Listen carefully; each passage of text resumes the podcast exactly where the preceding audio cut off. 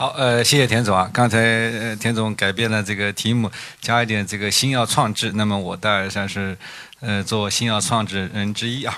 那么呃，从我的理解来说，这个不管是发达国家，刚才也说了，美国、瑞士，它的医药、医疗、医药资源永远是缺乏的，所以一直在存在怎么改变效率。呃，这个提高质量、增加透明度的问题，所以互联网医疗呢，是绝对是就是一个非常呃正确的方向。那么我记得这个我是呃五六年前回来呃创业，当时很简单想法就是说，呃，全世界最好的创新药要先在欧美上市，中国要延缓五到八年。那么我们的想法就是说，在欧美同步研发时候。我们在中国也研究最好的创新药，所以歌里呢，我们只做一点一类新药，不做仿制药。那么经过一些努力呢，我们的慢性丙肝新药呢，应该很快上市。也就是说，把这个五到八年缩小到这个三年左右。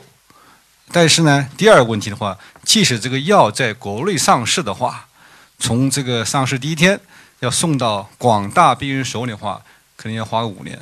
在美国的话非常快，这个就是说，这个可能几小时就送到很多病人手里面了。那也就是说，在中国这个呃医药系统中，特别药的话，存在一个就是说呃效率和这个质量的问题。那么互联网医疗呢，绝对可以在上面这个提供就是说效率和这个呃质量。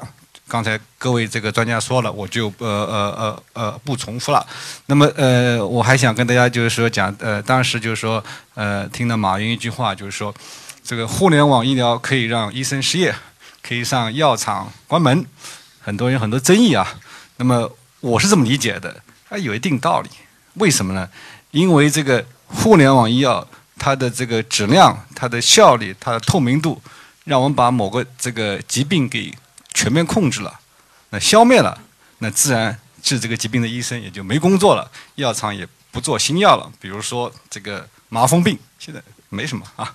那么这个呃，所以呢，我们就说从这个角度来说的话，互联网这个医疗确实可以，就是说不但就是说治好一个病人，而且可以让整个社会更加啊健康。那么呃，我们是搞这个传染性疾病的，传染性疾病的问题是，我。治好这个病人，如果还有其他病人，不但这个社会上就是说更多人会被传染上，包括这个病人还要被重复传染。那么举一个这个例子，就是说慢性丙型肝炎，这个现在我们有很好药，只要用药八十四天可以治愈，但它没有免疫能力，但它也会重新这个呃呃传染。中国有四千万慢性丙型肝炎病人，而且没有疫苗，这是个巨大的就是说病毒库。非常呃呃非常恐怖。那我们通过这个互联网医疗，呃，通过这个呃教育、大数据的分析，呃，对病人这个呃发掘、呃诊断，就不但就是说把某个这个这个呃病人给治好，而且把整个这个疾病达到控制、完全控制，甚至可以达到这个呃彻底根治。所以我们现在的想法就是说，呃，用创新药。